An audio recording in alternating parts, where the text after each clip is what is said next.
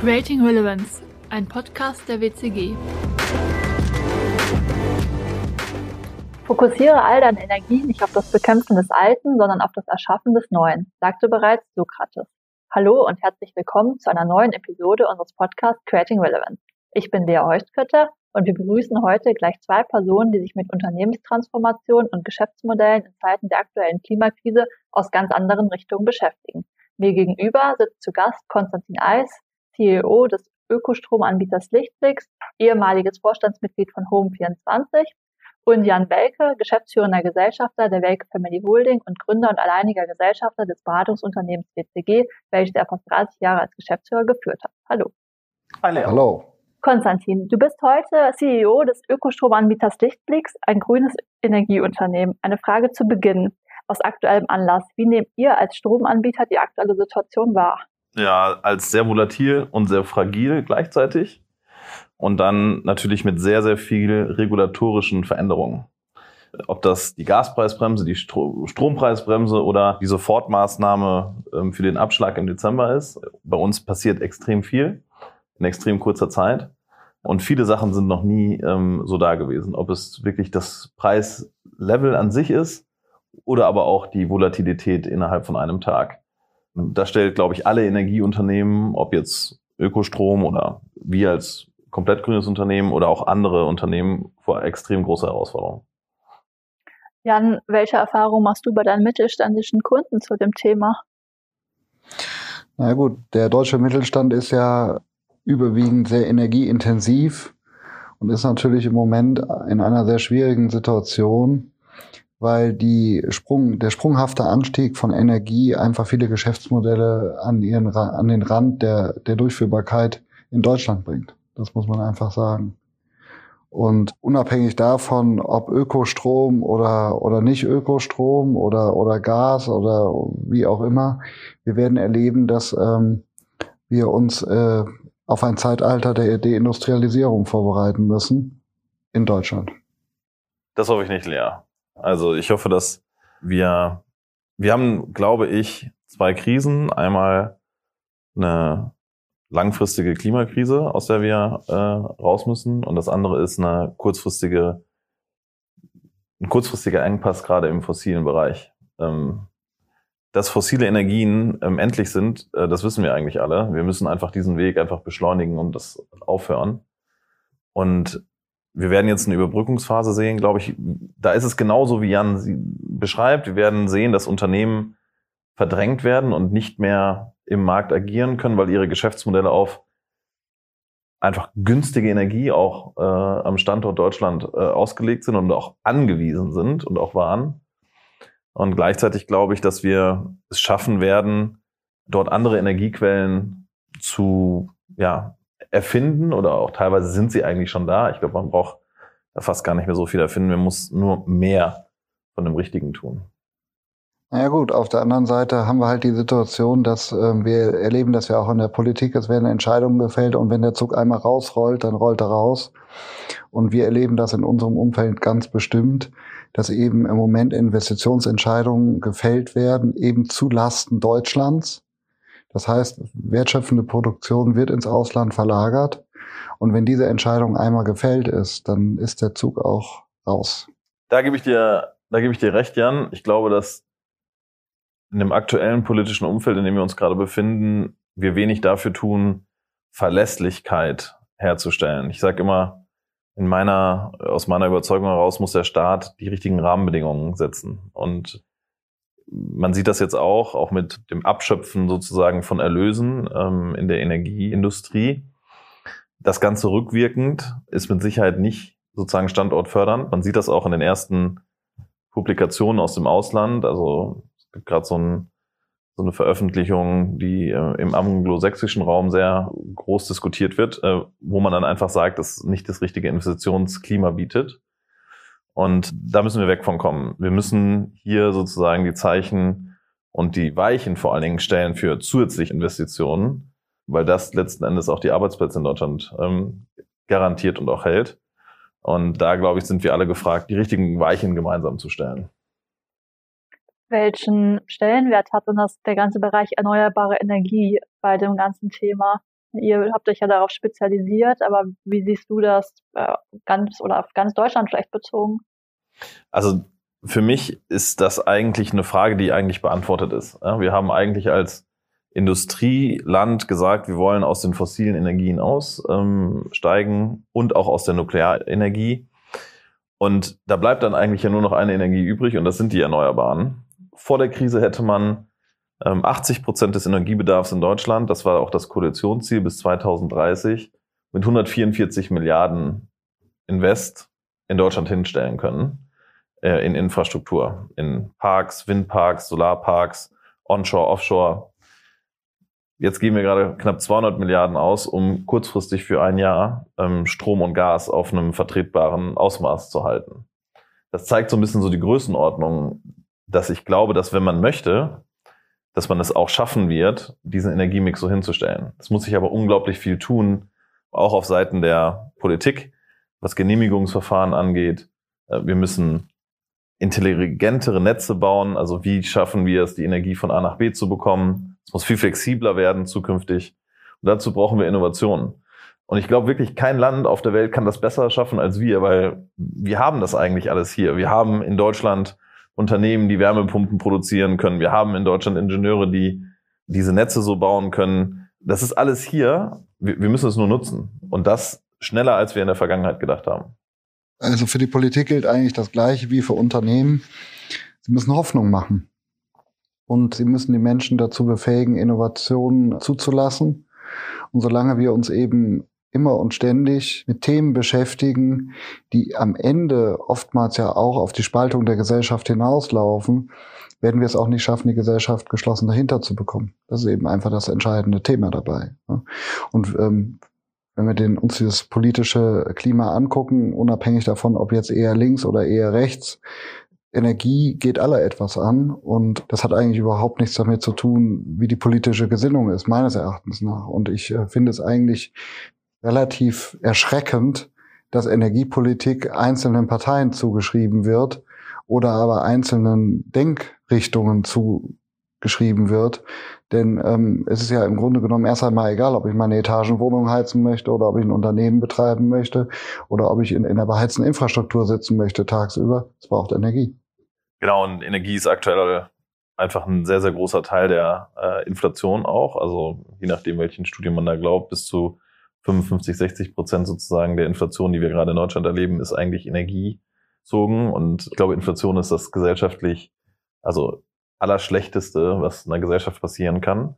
Und deshalb glaube ich, müssen wir die Weichen in Deutschland stellen für Energie, die auf der einen Seite klimaneutral ähm, ist und auf der anderen Seite den Industriestandort Deutschland mit guten Standortfaktoren auch äh, versieht. Und dazu brauchen wir Investitionen, dazu brauchen wir Rahmenbedingungen und vor allen Dingen auch Vertrauen in sowohl die Unternehmen, die in dieser Branche arbeiten, wie wir beispielsweise, aber auch in die Menschen, da das Richtige zu tun. Jetzt seid ihr ja, glaube ich, wenn ich das äh, richtig verfolgt habe, auch schon praktisch auf dem Weg von einem reinen Anbieter von Strom hin zum, zum Produzenten im Grunde. Welche Vision verfolgt ihr mit diesem Projekt? Genau, also wir haben sehr lange reine Energie nur gehandelt ähm, und mittlerweile haben wir gesagt, wir möchten auch Energie erzeugen, weil wir wollen einen aktiven Beitrag sozusagen leisten, auch für die Klimaneutralität im Energiemix. Unsere Vision ist sozusagen, die Anlagen mit den Kunden zusammenzubringen. Das heißt, eine viel stärkere vertikale Integration. Und da haben wir viele Investitionsentscheidungen auch dieses Jahr äh, getroffen. Wir haben auch die ersten Anlagen, die jetzt sozusagen auch Strom produzieren. Und gleichzeitig merken wir auch, dass wir dann natürlich genauso betroffen sind von regulatorischen Veränderungen. Und deshalb sind wir so davon überzeugt, dass man mehr investieren muss. Man muss mehr sozusagen zulassen, weil nur so wir, kommen wir sozusagen aus dieser Krise raus. Und wenn man dann noch ein bisschen über den deutschen Tellerrand hinausschaut oder auf das europäische Parkett, dann stellt man ganz, ganz schnell fest, ja, dass wir eine europäische Energiekrise haben. Also wir sind nicht alleine in Europa damit. Ähm, und dementsprechend müssen wir auch partnerschaftlich mit unseren europäischen Partnern umgehen. Ja, also äh, das steckt dahinter. Wir wollen eigentlich den grünen Strom, den wir produzieren, direkt eigentlich zu unseren Kunden bringen. Jan, wie hoch siehst du die Investitionsgedanken und ja, die Investitionsumsetzung beim Mittelstand aktuell in diesem Bereich? Na gut, also da braucht man ja nicht sehr romantisch sein. Also Die EU gibt ja vor, dass Unternehmen mittelfristig nur noch finanzierbar sind, wenn sie eben eine entsprechende CO2-Bilanz haben. Und da wird der Druck einfach über die Banken gehen. Ja, das heißt also, ich habe äh, ein Bankenportfolio als Bank und da habe ich Brown Companies drin und habe Green Companies drin und das ist ähm, am Ende eine Situation, wo ich äh, als Bank sehen muss, dass ich, dass, mein, dass mein Portfolio in Ordnung ist. Und das zwingt natürlich gerade den deutschen Mittelstand dazu, äh, möglichst schnell zu investieren, um ein ja, um einen, einen entsprechenden Footprint zu hinterlassen. Das ist äh, in vielen Unternehmen noch nicht so richtig angekommen oder sagen wir mal, es war noch nicht so richtig angekommen, bis eben diese, diese Energiekrise jetzt eingetreten ist. Und was mich eigentlich so ein bisschen erschreckt momentan ist, das ist eigentlich das, was Konstantin sagt, was, was die deutsche Bundesregierung macht. Das machen die Unternehmen teilweise auch im Kleinen. Ja? Also ich kenne Unternehmen, die bauen jetzt für viel Geld Öltanks auf und kippen da Öl rein, um ihre, um ihre Produktion sicherzustellen, unabhängig von Gas und stoppen dafür aber eigentlich Investitionen in ein CO2-neutrales Unternehmen und das ist natürlich eine Situation, die, die äh, schwierig ist, weil vom Grundsatz her wird sich diese, diese Energiekrise wie auch immer weiterentwickeln. Aber was auf jeden Fall bleiben wird, ist die Vorgabe, CO2-neutral zu werden. Ja, und damit gibt es eigentlich nur zwei Möglichkeiten. Entweder ich investiere dort rein, weil ich an den Standort Deutschland glaube, oder, und das hatte ich eingangs, ich verlagere. Ja, ich kann natürlich meine Produktion in Länder verlagern, wo andere Vorgaben herrschen, also raus aus der EU und das ist eben das, was wir gerade erleben. Und da ist die, ist die Wirtschaft oftmals leider doch nicht so, wie, wie sich der eine oder andere das gerne wünscht. Da geht es dann am Ende darum zu sagen, dann gehen wir eben in Länder, wo wir anders produzieren können, haben wir auch mit dem Thema erstmal nichts mehr zu tun. Das ist genau das, was im Moment passiert.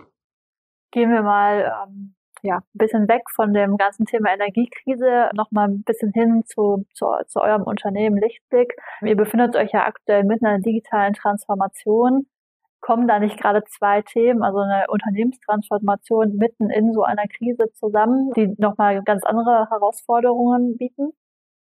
Ja, mit Sicherheit. Also ich glaube, es gibt einfach bessere Zeitpunkte, aber gleichzeitig äh, bin ich von nichts mehr ähm, überzeugt, als dass Lichtblick als Unternehmen sich weiterentwickeln muss und auch schon getan hat. Also wir haben sehr, sehr viel getan in den letzten drei Jahren äh, dafür, dass wir wir haben es so Lichtblick OS genannt, also ein neues Betriebssystem von uns selber eigentlich ähm, erschaffen. Wir haben angefangen, das Unternehmen über OKRs zu führen. Wir haben weitergemacht mit einer technischen Transformation. Also viele Menschen sprechen immer von Agilität und denken, das ist mit Workshops äh, gemacht. Ähm, Agilität entsteht dadurch, dass man einen, eine technische Basis schafft, in der Entwickler vor allen Dingen sehr sehr schnell und continuously, ja, also permanent eigentlich äh, entwickeln können.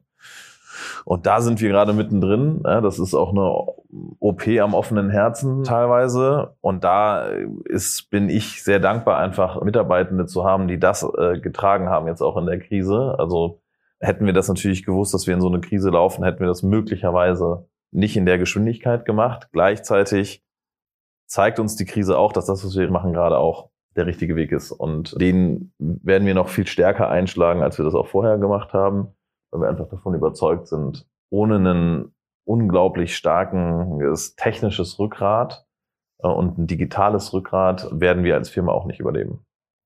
Peter Kruse hat ja eigentlich gesagt, ich habe einen stabilen Zustand und verlasse diesen stabilen Zustand, um einen höherwertigen, stabilen Zustand zu erreichen. Nur dieser Prozess, der muss eben überschaubar bleiben und der muss eben auch relativ strukturiert vonstatten gehen. Und wir reden in diesem Land ständig von Transformation.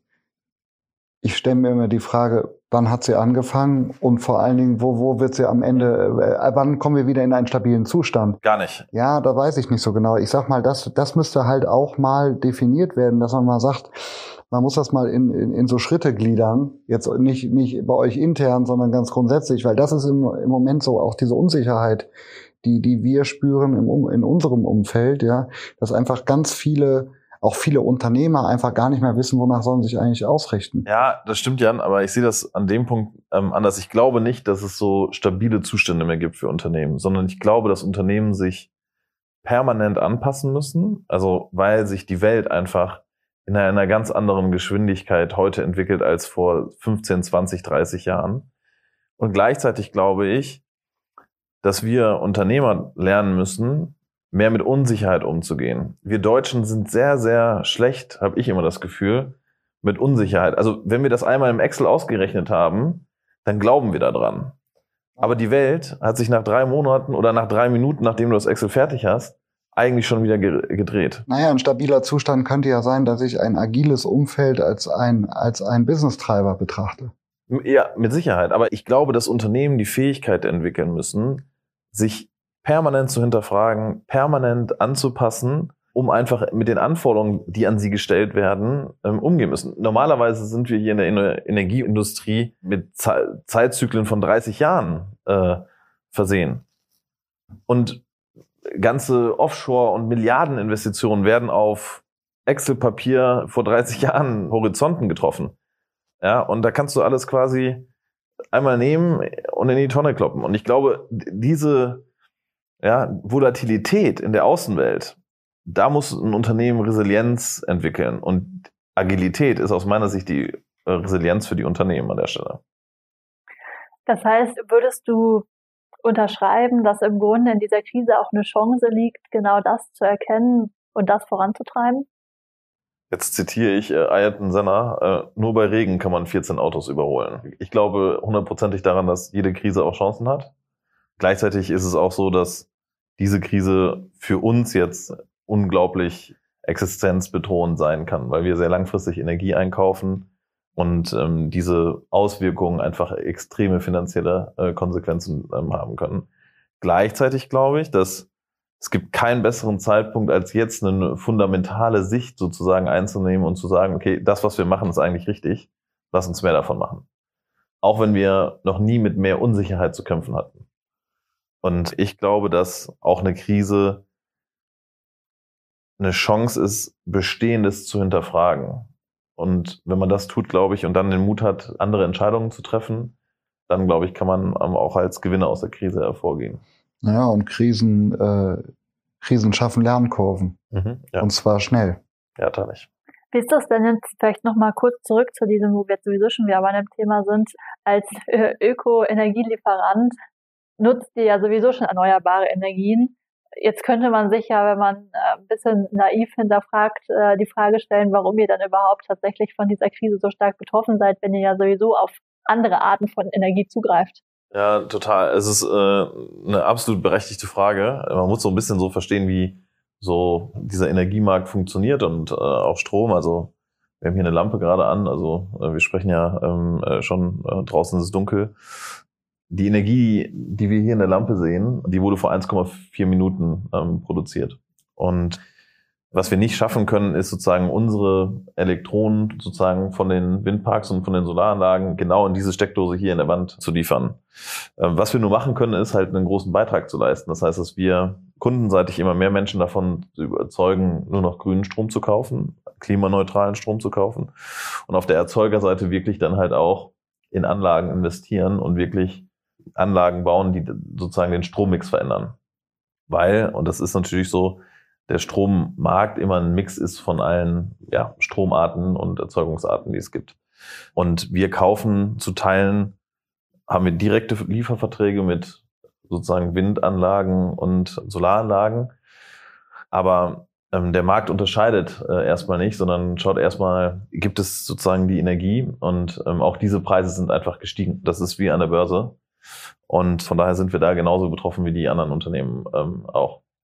Und ich hatte von dir ein Zitat in einem Interview gelesen, dass du sagtest, äh, du glaubst, keiner braucht Angst zu haben, im Winter zu frieren äh, oder dass kein genügend Gas da ist. Wie siehst du die ja zwischendurch ja schon mal angepriesene Gefahr einer, eines Blackouts ähm, im Strombereich?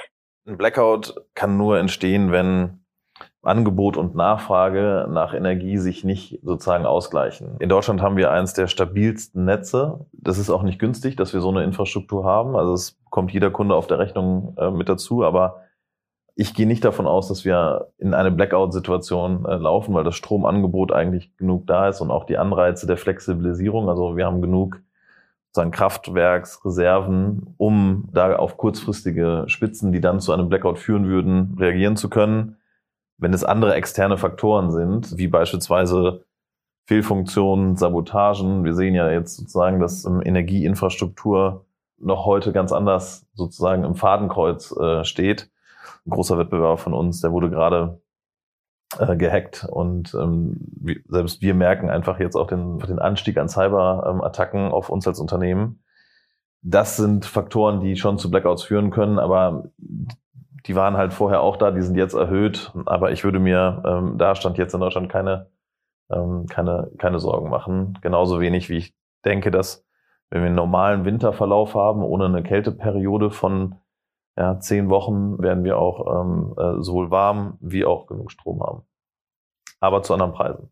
Teilst du die Einschätzung? Gut, ich komme nicht aus dem Energiesektor, deswegen muss ich das glauben, was Konstantin sagt. Oder sagen wir mal so, ich glaube es gerne, was Konstantin sagt.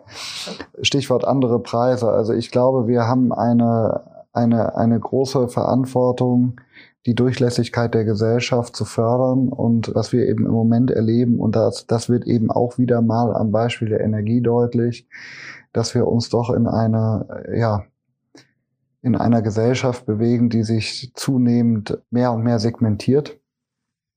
Und wir müssen eben eine Lösung finden, dass so wie Wohnen ein Grundrecht ist, so ist auch Heizen ein Grundrecht. Ja, so ist auch Licht ein Grundrecht. Und das kann also nicht am Ende sein, dass ein Teil der Gesellschaft, um das Bild mal zu bemühen, im dunklen Kalten sitzt, während der andere Teil äh, zwar die Kerzen anzündet, weil es romantisch ist, aber den Lichtschalter durchaus noch benutzen kann.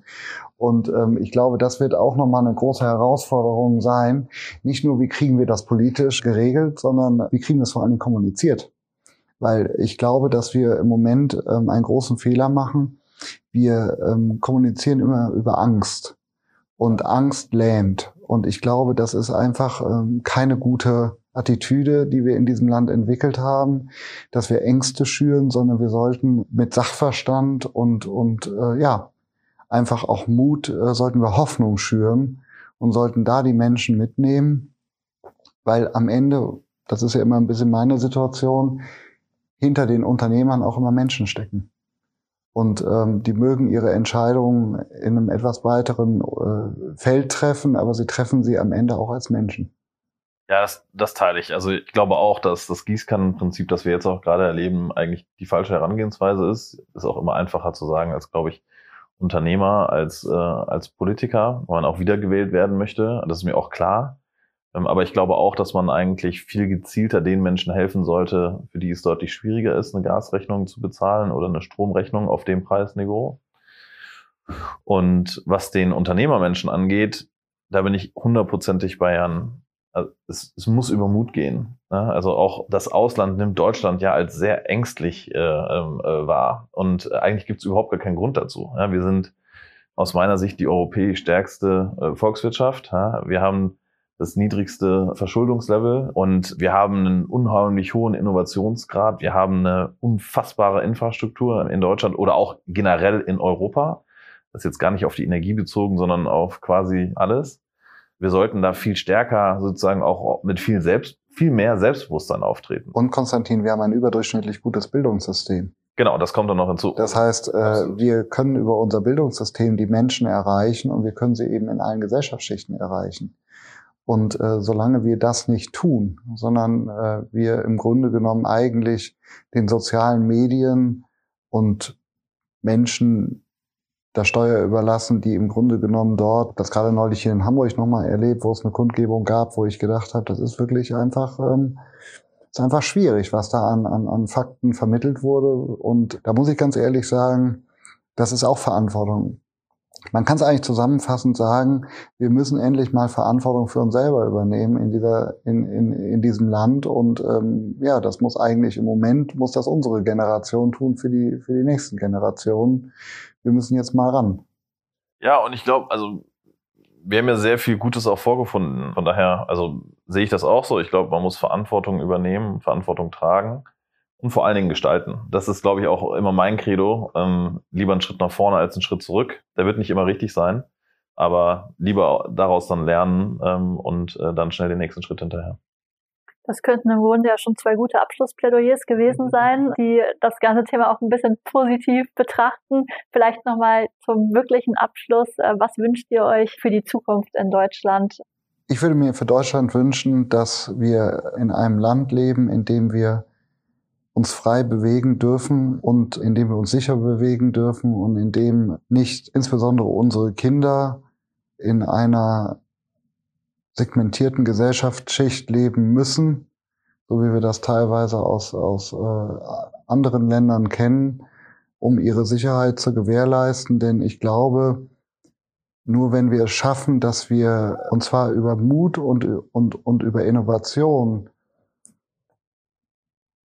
den Menschen das geben, was sie brauchen und gleichzeitig den Kompass in der Gesellschaft wiederfinden in Richtung Leistungswille und Leistungsmut, dann werden wir wieder ein Land haben, was vielleicht ein Stück gemeinsam in die Zukunft geht, weil das eben vielleicht auch das Gefühl entwickelt, dort eine bessere Zukunft zu haben, als wir sie jetzt gerade erleben. Der Ist-Zustand, den wir gerade erleben. Und dass wir nicht in Achtsamkeit sterben. Ähm, ist natürlich irgendwie schwer, sich was für Deutschland so zu wünschen, aber ich würde mir wünschen, dass wir in einer ähm, offenen, toleranten Gesellschaft leben, in denen über Bildung einfach sehr viel Chancengleichheit ähm, hergestellt ist, die sicher ist, die eine Positivität ausstrahlt und auch eine gewisse Lockerheit, gleichzeitig den Menschen ähm, ermöglicht, Ideen, Innovation, Kunst, Kultur, ähm, sich so auszuleben, wie sie sich das äh, vorstellen. Gleichzeitig äh, würde ich mir auch wünschen, dass der gegenseitige Respekt auch weiterhin da ist, auch untereinander. Vielen Dank euch beiden für die Zeit und das sehr offene Gespräch. Wenn euch unsere Folge gefallen hat, dann folgt uns auf den üblichen Kanälen und hört uns beim nächsten Mal wieder rein, wenn es heißt Creating Relevance.